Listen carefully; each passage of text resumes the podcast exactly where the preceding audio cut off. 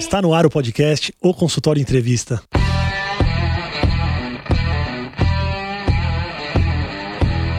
Bem-vindos, eu sou Daniel Kruglenski, médico, cirurgião do aparelho digestivo e vou entrevistar aqui especialistas em diversas áreas que vão nos ajudar a crescer na carreira, melhorar a conexão com os nossos pacientes e a se desenvolver na profissão. No programa de hoje nós vamos falar sobre se formar no Brasil e trabalhar como médico nos Estados Unidos. E para isso eu convidei o meu amigo, o Dr. César de César Neto. Ele é médico formado pela USP, com residência em ortopedia especialização em pé e tornozelo e doutorado também pela USP. Aí nos Estados Unidos ele fez Clinical Fellowship em Baltimore, depois em Birmingham, em Nova York, depois novamente em Baltimore, e atualmente ele é professor assistente na Universidade de Iowa, no Departamento de Ortopedia e Reabilitação. Muito obrigado por aceitar o convite, César. Não, um prazer, Daniel. Sempre à disposição. O César nasceu em Pinhal. A gente sempre chamou ele de Pinhal. Eu estou com uma certa dificuldade de chamar ele de César, então eu vou chamar ele de Pinhal aqui no ar. Só que quando eu pedi pro Pinhal me mandar o currículo dele, eu falei, passa um currículo só para eu ler alguma coisa assim no ar, para falar mais ou menos da sua formação. Ele me mandou 82 páginas de currículo. Então eu já te peço desculpa primeiro por não anunciar todo o seu currículo. E se faltou alguma coisa que você acha que é muito importante eu falar aqui, você avisa, tá? Você me fala. Não, de maneira nenhuma. Tranquilo. Muita gente que faz medicina no Brasil e pensa em atuar nos Estados Unidos, já durante a faculdade, já vai planejando de prestar os steps, para depois fazer essa residência lá nos Estados Unidos. E seu caminho foi um pouco diferente. Você chegou a, se especializar aqui, fazer a residência em ortopedia e já deu entrada num doutorado. E depois você decidiu ir para lá. Como é que foi esse processo decisório e essa migração sua para os Estados Unidos? É, na verdade, eu nunca tinha planejado morar, né, mudar para os Estados Unidos ou mudar para fora do país. As coisas aconteceram por acaso, na verdade. Eu vim fazer um pedaço do meu doutorado aqui nos Estados Unidos, doutorado sanduíche comecei alguns projetos de pesquisa durante o meu doutorado sanduíche, fora do subject específico do meu, do meu doutorado. E aí voltei para o Brasil e estava ainda continuando a fazer aquelas pesquisas remotamente naquele momento. E surgiu a oportunidade de voltar para continuar o que eu comecei. Com a minha esposa também foi bem semelhante, que quando eu fui fazer o doutorado de sanduíche, ela também é médica formada pela Universidade de São Paulo, dermatologista. Ela também teve a oportunidade de ir comigo para fazer o doutorado de sanduíche e ela também teve a opção de voltar para fazer pesquisa. E aí a gente acabou decidindo, naquele momento teríamos que largar, né, largar os empregos no Brasil que não dava para segurar de novo e decidimos, bom, se a gente vai, a gente vai para fazer os steps, continuar a pesquisa, mas planejar uma atividade clínica no futuro. Isso já foi planejado e já foi combinado com as pessoas da universidade na qual você fazia o research fellowship? Como que foi essa transição? Não, não, muito pelo contrário. Era muito difícil você conseguir alguma coisa casada. Eu sei de pessoas que conseguiram isso, mas muito difícil você conseguir alguma coisa garantida, né? Na verdade, foi o contrário. O meu mentor em Baltimore, ele me disse: Olha, eu gostaria muito que você voltasse para fazer mais pesquisa. Eu acho que você tem um grande futuro científico, mas a parte clínica não depende de mim, né? Vai depender dos seus esforços, de você passar nos steps, de você se dedicar e, paralelamente, construir um currículo que vai te tornar possivelmente mais interessante para algum hospital eventualmente te contratar no futuro. Mas ele foi bem claro, se você dependendo da sua situação, se for uma coisa muito difícil para você, não tem como garantir que nada vai acontecer, mas eu acredito que você tem potencial para conseguir. Então, essa foi a ideia, mas dificilmente você consegue algo garantido para começar a praticar clinicamente, né? Você lembra, e eu quero que você faça um exercício, tá, de memória, mas você lembra das conversas que você tinha com a Sabrina, com sua esposa, nesse processo decisório? E aí, vamos sair daqui, vamos para lá? Quais eram os prós e contras que vocês conversaram? Porque às vezes tem alguém ouvindo a gente que está nesse processo. Sim. Bom, acho que os prós e contras acho que vão ser parecidos, né? Sempre tem muitos parecidos, né? A gente tinha morado seis meses nos Estados Unidos, então você acaba se acostumando com conforto, a segurança e a possibilidade de, né, apesar da gente, na primeira vez que a gente veio, a gente veio com a bolsa do doutorado sanduíche, que era uma bolsa bem modesta, como de se esperar, mas a gente conseguia fazer várias coisas e ter um padrão de vida razoavelmente bom, com uma quantidade de dinheiro relativamente pequena. E fora isso, a parte de segurança foi com certeza um game changer, vamos pôr desse jeito, né? De poder andar na rua e passear e ter tranquilidade. A gente estava, graças a Deus, nada aconteceu com a gente em São Paulo, mas né, sempre escutando, sempre tendo aquela situação. Esse foi uma coisa que marcou bastante. A parte política também, né, não quero entrar nessa parte política, mas a parte política na época estava bem ruim. A Dilma tinha acabado de ser reeleita.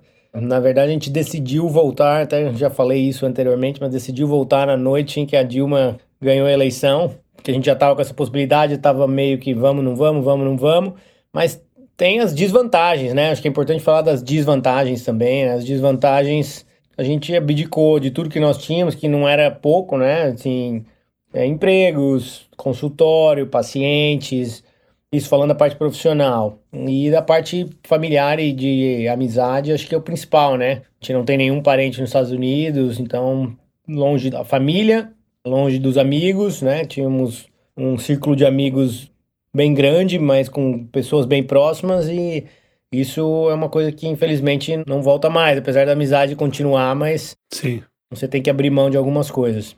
É, mas já te digo, com a pandemia, mesmo estando presente no Brasil, vários amigos e familiares, hoje a gente se vê por vídeo de uma maneira que você deve fazer com a sua família também, aí com uma certa constância, né? É, naquela época a gente nem imaginava, né? É. Mas eu acho que a estabilidade, né, daqui, do meritocracia na medicina, na maior parte das situações aqui, acho que a meritocracia é valorizada. A gente via como um potencial de juntar as nossas aspirações acadêmicas. Obviamente que as oportunidades aqui científicas são mais embasadas e maiores, vamos dizer. Podendo praticar, isso era uma coisa que a gente não tinha certeza, né? que a gente imaginava que a gente poderia praticar medicina em algum momento. E uma estabilidade familiar foram a combinação do que fez a gente mudar. Legal.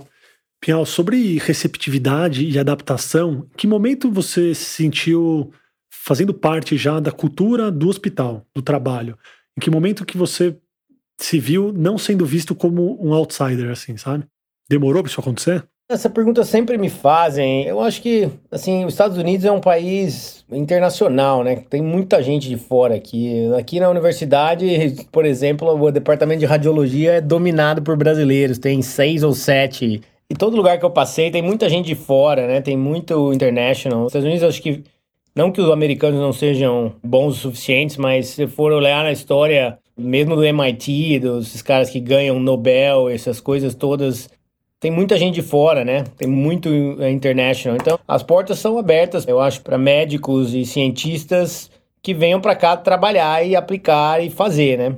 Então, eu acho que a meritocracia eu nunca me senti totalmente fora. Obviamente, eu me sentia fora da parte clínica, né? Porque enquanto você só faz pesquisa, você não pode ver paciente, você tem que ficar meio assim, porque cada hospital é de um jeito, tem lugar que você não pode nem falar com o paciente, você não pode ter interação teoricamente. Então, na parte clínica, sim, mas eu acho que eu sempre fui respeitado, mas porque eu também me fiz por respeitar, né? Eu já ouvi histórias, tive poucas interações ruins depois que eu comecei a parte clínica com um ou dois residentes que tinham aquele padrão mais conservador e mais militar de ser, mas nada de grave, nada que me fez, sabe, pensar em desistir ou pensar que não é o meu lugar, sou um outsider. Acho que isso acontece muito raramente, cara. Acho que você perguntar para todo mundo que teve a oportunidade e que participou, eu acho que é muito, muito raro. Quando a gente tem internacionais no nosso hospital, acho que eu me lembro, acho que a gente até fazia até mais piada ou fazia mais brincadeira, não no mau sentido, mas do que eu me lembro de ter passado por aqui. Legal. E quanto tempo demorou para você poder praticar, clinicar, ver pacientes? Demorou bastante, porque eu não tinha os steps, né? Então, na verdade, a gente mudou para cá de vez em abril de 2015. Eu comecei o meu primeiro fellowship clínico em agosto de 2016. Até que foi rápido para eu começar a ser fellow, né? Poder tratar pacientes, mas não os meus pacientes. Mas você precisou fazer uma nova residência?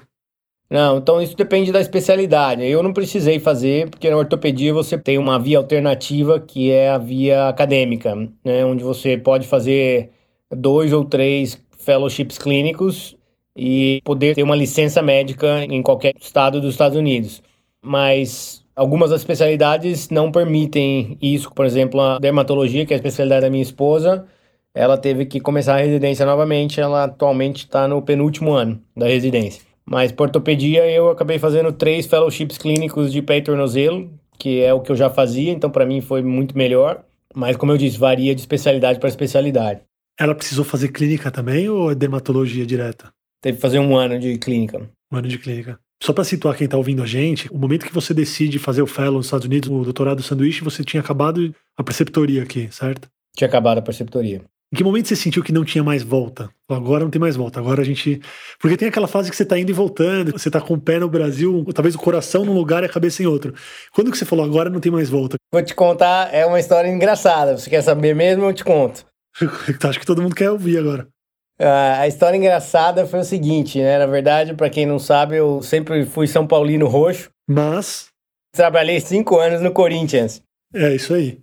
E obviamente, quando eu saí do Brasil, era o emprego que eu senti mais de deixar. Não que eu não gostasse do meu consultório, dos meus vínculos acadêmicos, mas. Então, sempre fui apaixonado por futebol e para mim foi bem difícil largar o meu emprego, abandonar o Corinthians, pedir demissão foi algo difícil, né? E durante esses meus cinco anos de Corinthians, o pessoal do futebol dentro da base sabia, todo mundo sabia que eu era São Paulino. E toda vez que eu jogava contra o São Paulo, os médicos, né, o, o Dr. Sanches e o pessoal do São Paulo vinha e falava: fica aí que a gente vai te buscar, em alguma hora nós vamos te resgatar. E aí ficava, né? Ficavam fazendo até o Marco Aurélio Cunha, todo mundo, São Paulo sabia e faziam piada comigo. E aí, acho que eu tava já nos Estados Unidos, o quê? Talvez uns seis meses, sete meses, me liga o Dr. Sanches. Falando, César, chegou sua hora, nós precisamos de você e agora é a hora. E aí, a minha esposa pensou que a gente ia voltar. Gente, vocês não têm noção. Quando o César fala que é São Paulino, é sério, é muito São Paulino. Muito São Paulino. E quando ele se dedicava ao Corinthians, ele se dedicava de acordo ao Corinthians também. Com certeza. A gente é do mesmo grupo e ciclo de amizades, então imagino que esse processo decisório nesse telefonema deve ter sido um negócio bem difícil. Não, foi. E aí a minha esposa falou: Puxa, agora nós vamos abandonar tudo e vamos voltar. E ela até me falou: Olha, se você quiser voltar, eu entendo completamente. É algo que você sempre pensou e que nunca aconteceu e, e aconteceu agora. E o engraçado foi que eu não consegui falar não por São Paulo sem vir ao Brasil. Eu comprei uma passagem, fui no Brasil, encontrei com o Dr. Sanches no CT da Barra Funda. Caramba. Conheci tudo, fui até Cotia, voltei e aí falei que eu não iria. Então aquela para mim foi a hora que eu percebi que eu não voltava mais, porque se o São Paulo não conseguiu me trazer de volta, nossa, era porque eu não ia voltar mesmo. Cara, essa história é incrível. Em que ponto da sua formação aí você estava nesse momento? Você já tinha os steps? Eu acho que eu já tinha feito o Step 1 e talvez o Step 2, o CK. Eu já estava no meio, né? Já tinha embarcado, já, já, tinha, já tinha começado, né? Legal, legal. Mas foi um teste de fogo. Aí a Sabrina ficou tranquila. Depois ela percebeu que a gente não voltava mais. Incrível, muito boa essa história, muito boa. Fala um pouquinho da sua rotina. O que é a rotina do médico brasileiro nos Estados Unidos? Como ela é diferente da rotina aqui do Brasil de um médico no Brasil ou ela é muito parecida? Eu acho que a maior diferença talvez não seja diferente para todas as pessoas, né?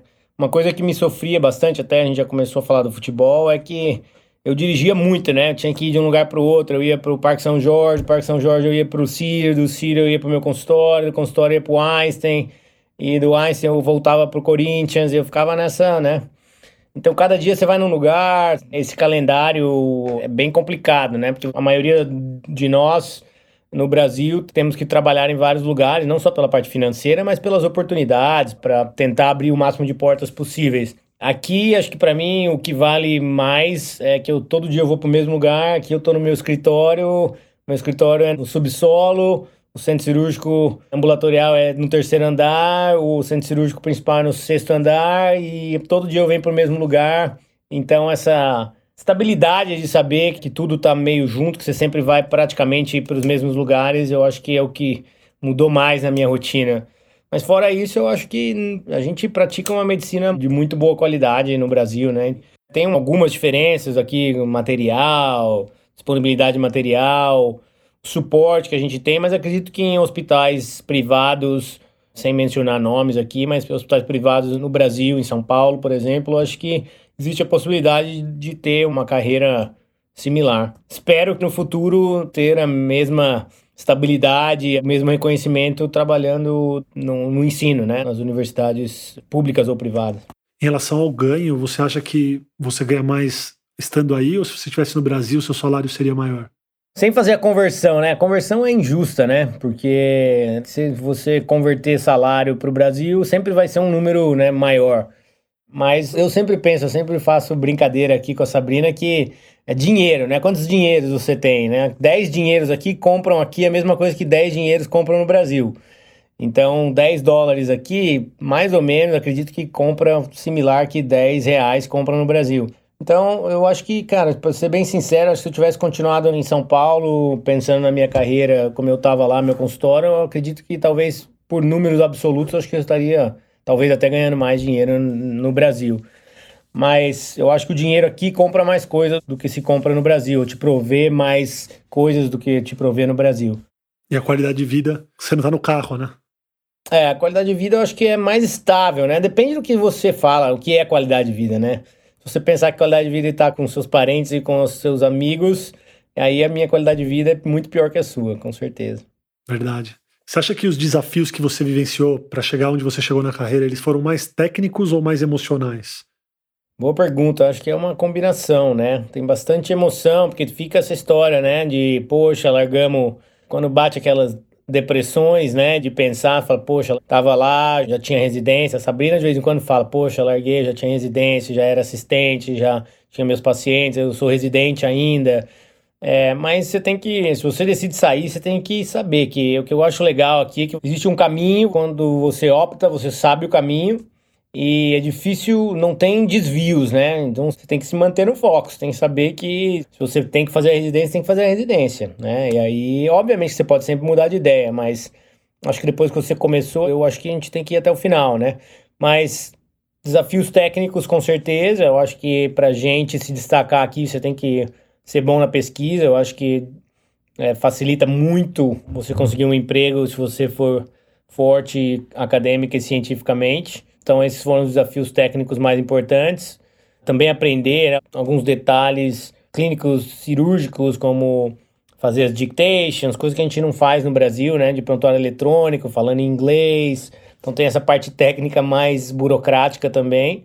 Mas eu acho que emocional é sempre mais difícil, né? De você tá sozinho ou, ou sem o, o mesmo suporte que você teria no Brasil. De ficar pensando, né? Sempre, poxa, será que eu fiz bem? Será que eu não fiz bem? em períodos de mais instabilidade, sempre bate essa. Mas eu acho que é uma combinação, né? Desafios sempre vão existir. Depende do que a gente quer, né? Acho que você não precisa vir para cá para ser feliz, como você vai poder falar aí, né? Mas você também pode ser feliz se você decidir fazer esse caminho. Uma pausa na nossa conversa para avisar que você pode tirar dúvidas, mandar sugestões, fazer perguntas ou continuar discussões que a gente tem aqui no podcast lá no Instagram no arroba dr.danielkruglenski. Eu vou ficar muito feliz de receber uma mensagem sua por lá. Então é arroba dr.danielkruglenski. Agora vamos voltar para nossa conversa. Vou fazer uma pergunta um pouco pessoal, mas tem a ver com profissional. Qual é o desafio que você vive hoje? Qual é o seu maior desafio hoje? Quando você senta para jantar com a Sabrina e conversa sobre uma coisa que está pegando para você no seu trabalho. Qual é o desafio que você vive hoje profissionalmente? Eu acho que os desafios mudam constantemente, né? Acho que não tem pessoal. Eu acho que assim, agora eu entrei numa carreira acadêmica científica, onde tem muita gente ao meu entorno que agora depende de mim, talvez para ter o sucesso que eu consegui atingir também, científico, acadêmico. Então eu tenho cinco, seis medical students trabalhando comigo, tenho dois international fellows que também querem seguir o mesmo caminho que eu segui é um da França e um do Brasil. Eu tenho residentes fazendo pesquisa comigo, então a exigência científica, acadêmica sempre vai existir, né? Porque agora eu também quero continuar e continuar fazendo, também não só para me ajudar, mas para ajudar essas pessoas que precisam talvez mais do que eu da produção científica. E eu também quero ajudar os pacientes, né? Então eu acredito que eu tenho uma linha de pesquisa que guardadas as proporções de ortopedia e guardadas as proporções de pé e tornozelo, eu acho que a minha linha de pesquisa vai beneficiar pacientes. Eu quero continuar fazendo, né? Quando você, quanto mais você faz, mais você quer fazer. Qual que é a linha de pesquisa? O que, que você pesquisa agora? Minha principal linha de pesquisa é sobre pé plano, deformidade colapsante do pé. Então eu estou tentando achar indicadores de pacientes que o pé plano vai colapsar e que vai precisar de cirurgia em algum momento. Então, né, a gente não tem. Geralmente fala, ah, se não dói, não faz nada, mas a gente sabe que isso não é verdade. Então, eu estou tentando descobrir achados de imagem e clínicos, como por exemplo, se você tem uma hemoglobina glicada de 6,5, você vai tomar remédio. para diabetes. Se você tem uma hemoglobina glicada menor, você não vai, você vai fazer dieta ou então você nem tem intolerância à glicose, seja lá qual é o diagnóstico. Então estou tentando achar algo similar para o pé plano. Legal, legal. Piau, para encerrar, eu queria te perguntar, e para quem está ouvindo a gente também, tem muita gente que tem vontade de sair do Brasil, de estudar fora. E as perguntas eu gosto de fazer sempre perguntas pro lado pessoal, porque eu acho que a experiência, quando você conta uma história quando você conta o que você viveu, às vezes traz mais insights para a pessoa do que simplesmente você trazer um ensinamento. E eu queria te perguntar se você fez as suas escolhas baseado mais na paixão ou mais na razão. Ah, na paixão, com certeza. Eu acho que eu tinha uma ideia, né? Apesar de que eu não sabia fazer pesquisa, até posso contar histórias engraçadas. Eu sempre achei que eu seria eficiente, que eu conseguiria aprender e fazer, mas eu não tinha experiência nenhuma, né? Quando eu saí do Brasil, tinha um artigo publicado, que na verdade um monte de gente me ajudou a fazer e eu realmente não tinha feito muita coisa, né? Sem contar o meu doutorado, que depois obviamente virou uma publicação mas eu achava que nos Estados Unidos eu conseguiria combinar o que eu gostava de fazer, que é ver paciente e operar, com a pesquisa. E eu achava que no Brasil seria muito difícil eu atingir aquele goal, né? Aquele objetivo. Então essa na verdade era uma paixão, era totalmente racional, porque na verdade minha experiência com pesquisa era praticamente nula. Eu achava que era o que eu gostava, eu achava que era o que eu queria fazer. E a minha parte de decidir, obviamente, foi com esse sonho, com essa possibilidade. Eu acredito que para Sabrina, inicialmente também, para minha esposa também foi algo similar. Mas a razão era totalmente contra, né? A razão era estava bem, tinha meu consultório relativamente bem desenvolvido com paciente particular para minha idade. Trabalhava no futebol, que era uma coisa que me dava muito prazer, tinha um potencial grande de continuar nessa área. Também trabalhava em parte acadêmica né, no Brasil, mas Acho que essa foi a principal paixão, a principal emoção que fez a gente tentar o que a gente tentou. Se você voltasse no tempo e contasse para o Pinhal do sexto ano, do R1, ó, sua vida vai ser assim, ó, você vai estar tá daqui seis, sete anos desse jeito, você acreditaria? Ah, eu acho que, assim, eu não esperava, na verdade, né, tem muita coisa para fazer ainda, né? Não é que eu não atingi, eu acho que atingi bastante coisa. Eu tenho meu emprego aqui, eu sou professor da universidade de ortopedia, é universidade super tradicional em departamento de ortopedia, tenho as minhas publicações, tenho a minha linha de pesquisa, sou diretor de um laboratório, eu tenho tudo que eu queria, mas eu quero mais, né? Não parte de dinheiro, dinheiro na verdade não me importa, o dinheiro é consequência, não é o que me move, né? Mas eu acho que talvez o César de hoje já buzinou na ouvida do César do passado, em sonhos ou alguma coisa, para eu embarcar nessa jornada. Uma coisa que eu disse que eu ia te falar quando eu cheguei aqui, depois que eu estava fazendo pesquisa ainda, devia ter uns seis meses, a gente foi submeter um abstract para um congresso. Era o primeiro abstract que eu ia submeter na minha vida, eu nunca tinha submetido um abstract. Acabamos submetendo dois abstracts, eu e dois medical students. Demoramos 48 horas para escrever dois abstracts de 500 palavras, que para mim foi marcante, né? Mas foi o jeito que eu aprendi, cara. Aprendi na marra mesmo, fazendo sozinho, que ninguém faz por você aqui, né? Você tem que fazer. E hoje, obviamente, que escrever abstract é uma coisa relativamente simples, né? Mas para mostrar as dificuldades, né? Você tem que se virar. Legal. É muito legal, a gente sente aqui, eu tô te vendo, mas para quem tá ouvindo, a gente consegue sentir a sua força de vontade. Muita força de vontade, né? Porque não foi um caminho, apesar de que você falou até durante a entrevista que é um caminho que você vai fazendo e vai seguindo uma linha, mas é um caminho que você foi com o facão desbravando. Não é uma avenida pavimentada para você desfilar. Não, não é. Mas eu acho assim, tem que reconhecer, né? Obviamente que a minha esposa, minha principal parceira, é diretamente ligada, mas eu tive ajuda, eu tive suporte, obviamente, né?